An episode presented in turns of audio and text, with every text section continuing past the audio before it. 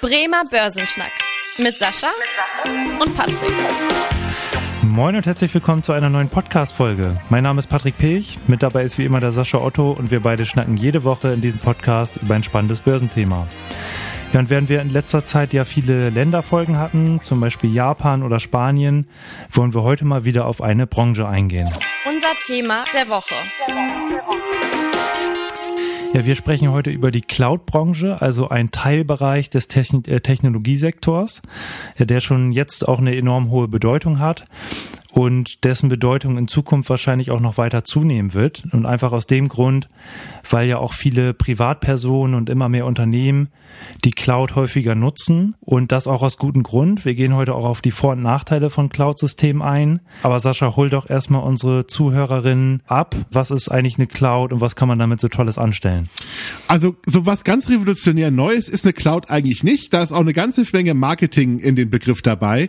Aber es gibt einige Dinge, die natürlich ein ganz, ganz großer Vorteil dabei. Um es aber kurz darzustellen, die alte Denkwelt. Die alte Denkwelt basierte so ein bisschen darauf, dass ich irgendeine Softwareanwendung gehostet habe, also eine Softwareanwendung den Markt angeboten habe mhm. oder irgendwelche Kundendaten abspeichern musste und dann hatte ich ein fixes Rechenzentrum. Das heißt, ich habe mir quasi im Rechenzentrum eine gewisse Kapazität für meine Daten oder für meine Systemleistung gebucht ähm, und das war dann sehr fix, das ganze System. Das war dann in der Regel sogar auch tatsächlich dann auch örtlich sehr klar geregelt, das Ganze.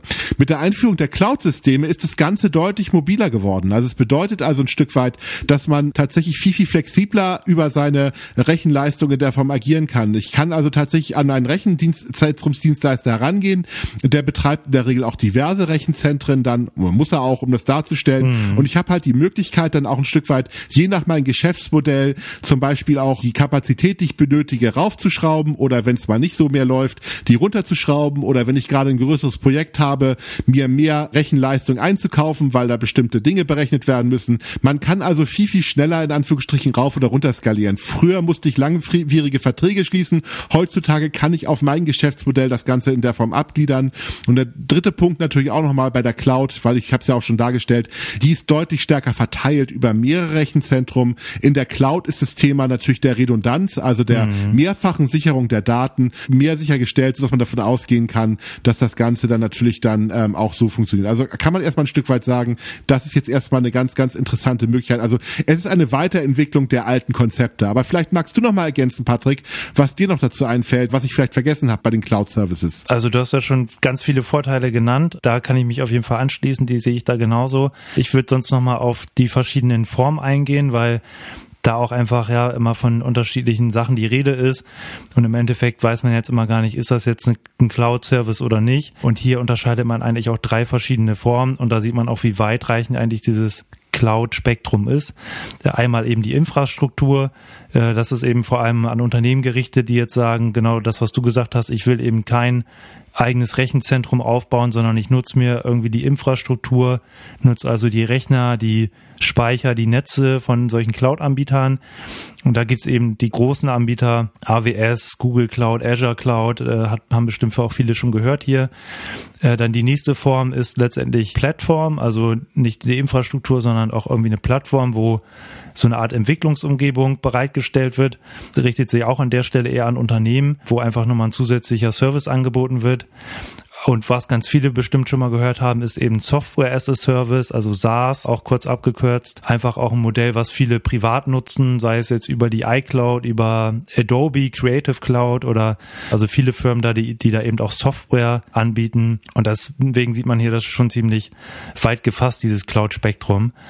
Und Sascha, wie hat sich jetzt diese Branche eigentlich in den letzten Jahren entwickelt? Kann man da sagen, dass das schon eine gute Bedeutung hat jetzt in der Wirtschaft oder wie waren da so die Umsatzzahlen in den letzten Jahren? Also Cloud ist mit Sicherheit ein mega Wachstumsfaktor. Wenn man sich mal anschaut, als man mal angefangen hat, über diese Diskussion zu führen, 2010 hatte man einen äh, Umsatz, der war um die 50 Milliarden US-Dollar. Mhm. 2015 war, hat man es verdoppelt, hat man die 100 Milliarden geknackt. 2018 waren wir bei 200 Milliarden US-Dollar und dann kam Corona und hat dazu geführt, dass dieser Sektor massiv geboomt hat. Also wir erwarten für dieses Jahr einen Umsatz von 600 Milliarden. Also kann man einfach nur sagen, in den letzten 13 Jahren hat sich das das Umsatzvolumen verzwölffacht. Mhm. Das so als kurze Erkenntnis einfach mal daraus. Und ein immer größerer Anteil ist dieser Software as a Service Gedanke. Das ist ja vergleichbar, wenn man es mal ganz platt sagt, mit diesen typischen Netflix-Abo-Gedanken. Ich abonniere eine Software, ich kaufe nicht mehr teuer die Software, hm. sondern ich buche ein Paket, das nutze ich für eine gewisse Zeit und kann das Softwarepaket ja dann auch upgraden, wenn ich mehr äh, Dinge brauche, zum Beispiel an weitere Funktionen oder auch downgraden. Auch das findet auch im privaten Bereich eigentlich immer mehr Anwendung dahinter. Ich meine, ganz viele Freunde von mir nutzen ja diese Adobe Cloud, wo man ja die Möglichkeit hat, dann Fotos e-, extrem gut zu bearbeiten oder Filme zu schneiden und dann abonniert man das mal für 10, 20 Euro im Monat und wenn man es dann mal nicht mehr braucht, dann mhm. kündigt man dieses Abo wieder und nutzt die Software dann nicht mehr. Früher musste man diese Software dann ja sehr, sehr teuer kaufen und das ist auch eine der größten Wachstumsfelder der letzten Zeit gewesen, weil natürlich auch Firmen sehr gerne skalieren und einfach mal gucken möchten, wann brauche ich denn wie viel Software und muss ich das alles überhaupt kaufen oder kann ich es einfach nur für einen Monat mieten, das Ganze? Mhm. Also jetzt schon echt ein großer Markt geworden in den letzten Jahren. Du hast es aufgezeigt. Ein enorm hohes Wachstum, jetzt fast 600 Milliarden US-Dollar, die dieses Jahr eventuell erwirtschaftet werden. Da gibt es ja aber auch viele, die sagen, dass immer noch nur 10 bis 20 Prozent der Daten in die Cloud verlagert wurden, sodass da ja noch enorm viel Potenzial ist, auch nach oben. Und da kommen wir auch zu unserer Zahl der Woche. Da habe ich mir jetzt mal die 14.000 Exabyte Datenverkehr äh, in der Cloud ausgesucht. Also um das einfach nochmal darzustellen, Exabyte sind eine Trillion Byte beziehungsweise eine Milliarde Gigabyte. Und mit Gigabyte können wir alle viel anfangen. Was weiß ich, 500 oder 250 Gigabyte Festplattenspeicher auf einem Rechner und hier eben in der Cloud jetzt mittlerweile 14.000 Exabyte äh, an Datenverkehr was eben auch nochmal zeigt, dass da, ja, dass das schon ein riesen, riesen Thema ist in der Technologiebranche. Und äh, jetzt ist es ja so, für die Cloud werden auch eben viele Rechenzentren betrieben. Ist es nicht so, dass wir da auch beim Thema Nachhaltigkeit eher so einen negativen Effekt haben, Sascha, dass da ganz viel Strom verbraucht wird oder gibt es bei, bei der Cloud-Branche auch positive äh, Nachhaltigkeitsthemen? Also was natürlich ein ganz gewaltiger Vorteil ist bei der Cloud-Branche, ist, dass sie skalierbar ist und dass sie natürlich auch die Ressourcen, die sie hat, mhm. maximal effizient ausnutzen kann. Also gerade wenn man das gut plant, das Rechenzentrum, dann hat man ja keine Leerleistung im Sinne von, dass jetzt ein Server quasi nicht gebraucht wird, obwohl ich den gerade gebucht habe. Weil bei der Cloud ist es ja so, es wird die Leistung immer dann vermietet an die Einzelnen, die gerade die Serverleistung bieten. Und ähm, zum Beispiel gibt es ja auch die Möglichkeit, dann gerade für wissenschaftliche Zwecke, wenn jetzt gerade eine Forschung da findet, zu sagen, oh, okay, ich buche jetzt quasi in der Cloud für einen günstigen, rabattierten Preis ähm, jetzt gerade einen Server, um dann eine Berechnung durchzuführen, weil der gerade nicht gebraucht wird, weil jetzt gerade Microsoft oder weil jetzt irgendeine andere große Firma vielleicht doch nicht so viel äh, Rechenleistung benötigt. Mhm. Und dann würden diese Rechenleistung Rechenleistung halt günstig zur Verfügung gestellt und da gibt es ja auch viele, die das nutzen. Also man nutzt diese Rechenleistung, die man hat, effizienter als beim klassischen Rechenzentrum, weil da ist es ja tatsächlich so, wenn der Server nicht benutzt wird, wenn die Computer nicht benutzt werden, verbrauchen sie trotzdem Strom, vielleicht ein bisschen weniger, hm. weil da natürlich dann ähm, das Ganze eher in so eine Art, ich sag mal, äh, Power-Saving-Mode geht das Ganze, aber trotzdem ist es ja immer noch ein Stück weit so, dass da viel Energie auch für die Aufrechterhaltung ist. Also das ist der eine Faktor. Und das zweite ist ja auch ein Stück weit, dass gerade auch die Cloud-Anbieter das Thema ganz klar im Fokus haben und auch innovative neue Konzepte haben. Zum Beispiel Bau von Rechenzentren im Meer, also um da die Kühlung effizienter zu gestalten, damit CO2-Sachen einzusparen.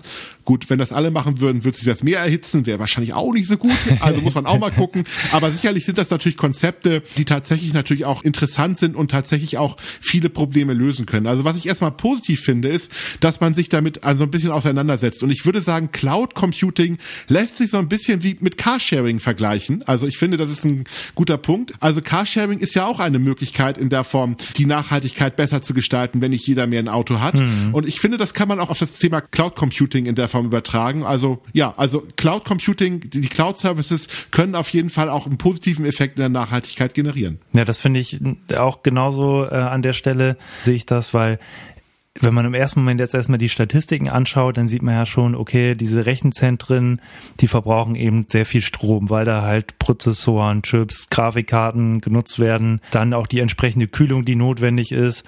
Aber das ist halt eben nur der erste Blick und du hast ja schon ein paar Gründe gesagt, warum jetzt man auch auf den zweiten Blick da auch positive Aspekte sieht. Ich finde auch ein anderes Beispiel noch ganz gut, das Beispiel mit Videokonferenzen, dass eben ja Videokonferenzen dazu geführt haben, dass der Cloud-Speicher ähm, massiv ausgebaut wurde oder die Cloud-Nutzung ausgebaut wurde, dass dadurch ja natürlich auch CO2-Ausstoß vorhanden war, aber andererseits wurden dadurch natürlich auch Geschäftsfahrten vermieden. Also wenn man sich mal anschaut, dass jetzt Geschäftsreisen ungefähr nur noch ja 25 Prozent, was die Anzahl angeht, gemacht werden äh, wie vor Corona, dann sieht man da ja auch einen enormen Effekt, der natürlich auch für die Umwelt da ganz, ganz positiv ist. Also dass wir da durchaus auch viele äh, nachhaltige Themen äh, hier mit abdecken. Und jetzt kommen wir auch zum spannenden Teil hier an der Stelle. Äh, viele wollen ja auch immer hören, was sind jetzt endlich die Cloud-Anbieter, welche Unternehmen gibt's da, die aktiv sind, welche börsennotierte ähm, Unternehmen sind da auch aktiv. Und Sascha, wir haben ja schon ein paar Unternehmen hier genannt. Magst du einfach nochmal einen Überblick geben, wer sind eigentlich so die Marktführer aktuell, was die Cloud-Branche angeht? Also der absolut unangefochtene Marktführer momentan ist Amazon. Und ich finde auch diese Geschichte eigentlich ganz spannend, mhm. weil Amazon hat das ja tatsächlich nicht gemacht. Die haben sich ja nicht hingesetzt und gesagt, wir wollen jetzt eine Cloud aufbauen, sondern Amazon hat irgendwann mal festgestellt, dass sie natürlich unglaublich viele Rechenzentren überall haben und die ja nutzen, um ihre eigenen Produkte zu forcieren. Und dann haben sie einfach festgestellt, okay, das können wir auch für andere mitmachen. Und deswegen hat Amazon vor einigen Jahren natürlich dieses Modell auch sehr, sehr stark forciert positioniert und sind jetzt mit einem Marktanteil von ein Drittel der Cloud-Services mhm. ähm, eigentlich der ganz große Anbieter in dem Bereich. Also wenn man über Cloud-Services spricht, dann muss man ganz klar über Amazon sprechen. Also wenn man heutzutage eine Amazon-Aktie kauft, dann kauft man sich nicht mehr den Buchversender, sondern man verkauft sich tatsächlich einen, einen, einen Cloud-Anbieter hauptsächlich in der Sache dabei. Dann gefolgt eben natürlich von Microsoft mit Azure. Das ist quasi der zweitgrößte Cloud-Anbieter. Die wollen um jeden Preis auch Nummer eins werden. Also die sind da momentan richtig heiß, um es mal so zu formulieren, investieren auch auch sehr viel dabei, mhm. versuchen auch Unternehmen immer mehr davon zu überzeugen, in ihre Cloud-Lösung zu investieren. Also klar, ein ganz großer Wettbewerb. Dann Nummer drei ist eigentlich Google, also ganz klar, die natürlich auch dann dabei sind, aber ein bisschen abgeschlagen mit nur zehn Prozent. Und dann hätten wir noch Alibaba, also den chinesischen Online-Händler, der ja eigentlich eine ähnliche Struktur hat wie Amazon und deswegen natürlich auch ähnlich im Cloud-Markt äh, etabliert ist. Das kann man einfach nur so ein Stück weit so sagen. Das wären so die namhaften Player, die es da gibt. Mhm. Und wenn man es mal so hochrechnen würden, die sind so ungefähr bei zwei Drittel der gesamten Cloud-Dienstleistungen. Gibt natürlich noch ein paar kleinere, aber das sind so die großen Anbieter, die den Markt momentan massiv dominieren. Also schon eher auch so ein, so ein Oligopol. Das lernt man ja auch immer in ja, Berufsschule, Studium. Äh, wenig große Anbieter, dafür viele Nachfrage auf der anderen Seite, was natürlich auch der, als Grund hat, dass äh, hier eben Skaleneffekte erzielt werden. Also je größer äh, letztendlich so ein Anbieter ist, desto preisgünstiger kann man die Services über die Cloud ja auch anbieten, weil auch allein der Einstieg in den Markt natürlich enorme Hürden verursacht, äh, so ein Rechenzentrum aufzubauen. Das kostet schon ja viele Millionen US-Dollar. Also da an der Stelle auch nochmal der Überblick. Und ansonsten, ähm, ja, das war jetzt so der, der Unternehmensblick vor allem, also diese Infrastrukturanbieter. Was natürlich da auch mit reinspielt, sind solche Unternehmen wie Apple, die über die iCloud auch gerade für Privatpersonen zum Beispiel Services anbieten oder auch Dropbox, dann natürlich auch ein Unternehmen, was hier genannt werden kann, was viele sicherlich kennen. Und dann, Sascha, fallen dir noch andere Cloud-Aktien, Cloud-Anbieter ein, die jetzt vielleicht nicht unbedingt so im Infrastrukturbereich, sondern im äh, Software, im Anwendungsbereich unterwegs sind? Also ein ganz berühmter Anbieter ist Cloudflare. Die kümmern sich äh, so ein bisschen auch um den Backup von Seiten. Also Cloudflare ist zum Beispiel eine Seite, die versucht zu verhindern, dass sogenannte DDoS-Attacks äh, stattfinden. Also mhm. wo Hacker versuchen, durch sehr, sehr viele Anfragen die Seite halt aus dem Markt zu kicken. Also dadurch, dass sie dann abstürzt. Da ist zum Beispiel Cloudflare ein relativ großer Anbieter. Die machen dann auch Backups für denjenigen, wenn dann quasi Server mal offline sein sollten. Also bieten das natürlich an. Also das ist einer der größten für die Absicherung von Webseiten. Und ja, gut, SAP und zum Beispiel ist äh, auch stark in der Cloud momentan. Die versuchen natürlich auch als Software in der Serviceanbieter natürlich ganz klar ihre Dienstleistung auch hm. immer mehr in die Cloud zu packen, sind aber momentan noch nicht nennenswert erfolgreich, also enttäuschen momentan eher, was das betrifft. Hm, dann gibt's noch den größten Wettbewerber von SAP, Salesforce, die ja auch diese ganzen Kundendatenmanagement-Tools zur Verfügung anbieten, also Vertriebsdaten oder auch Marketing-Instrumente oder Kundenservice-Tools in der Form, also auch ein relativ großer Anbieter dabei. Ähm, ja, und IBM, wobei IBM eigentlich aus der Makrosicht sehr stark in der Beratungsfunktion auch, ähm, wie kann man IT-Strukturen gut aufbauen, bieten natürlich auch selber einige Dienste an, aber sind tatsächlich, verstehen sich hauptsächlich auch als Systembilder, der quasi Unternehmen unterstützt, diese Clouds effizient zu benutzen. Okay, also schon mal ein guter Rundumblick hier.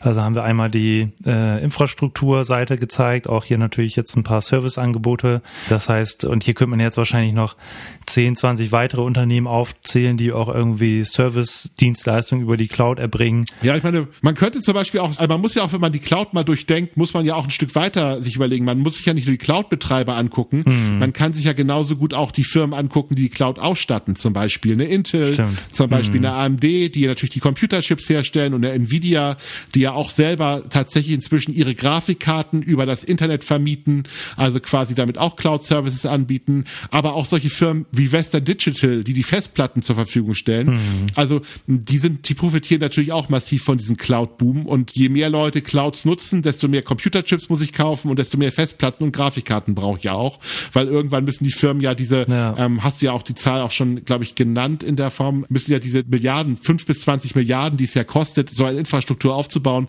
die müssen ja irgendwo hinfließen, damit wir dann mhm. äh, natürlich dann auch eine effiziente und funktionierende Cloud betreiben können. Ja, und da hängt ja auch dann im Endeffekt, äh, jetzt hast du schon so ein paar ähm, Nebenanbieter gesagt, die da in dieser ganzen Wertschöpfungskette mit dranhängen. Dann, wenn man noch einen Schritt weiter denken würde, dann wären ja auch die Unternehmen, die irgendwie die, die entsprechenden Rohstoffe dafür liefern, sei es jetzt irgendwie Kupferdrähte und so weiter. Also da hängt ja im Endeffekt so viel damit dran an dieser Branche. Ähm, also ja, das ist einfach mal für euch so als Überblick. Die Cloud-Branche, die ja enorm spannend ist, auch hier für diejenigen, die hier jetzt mal interessiert sind, da auch irgendwie ein paar Unternehmen sich rauszusuchen. Da haben wir ja auch ein paar genannt. Ja, ansonsten, wenn es weitere Wünsche gibt, dass wir mal auf andere Branchen eingehen sollen, dann schreibt uns auch gerne eine E-Mail an podcast.sparkassen-bremen.de und äh, wie immer, äh, wenn euch die Folge hier gefallen hat, dann freuen wir uns sehr, wenn ihr dem Podcast folgt und auch ein Abo dalasst oder eine Bewertung äh, schreibt bei Spotify, Apple Podcasts und so weiter. Ich bedanke mich fürs Zuhören und freue mich, wenn ihr auch in der nächsten Woche wieder einschaltet. Bis dahin, tschüss. Tschüss. Vielen Dank fürs Interesse. Das war der Bremer Börsenschnack, ein Podcast mit Sascha und Patrick.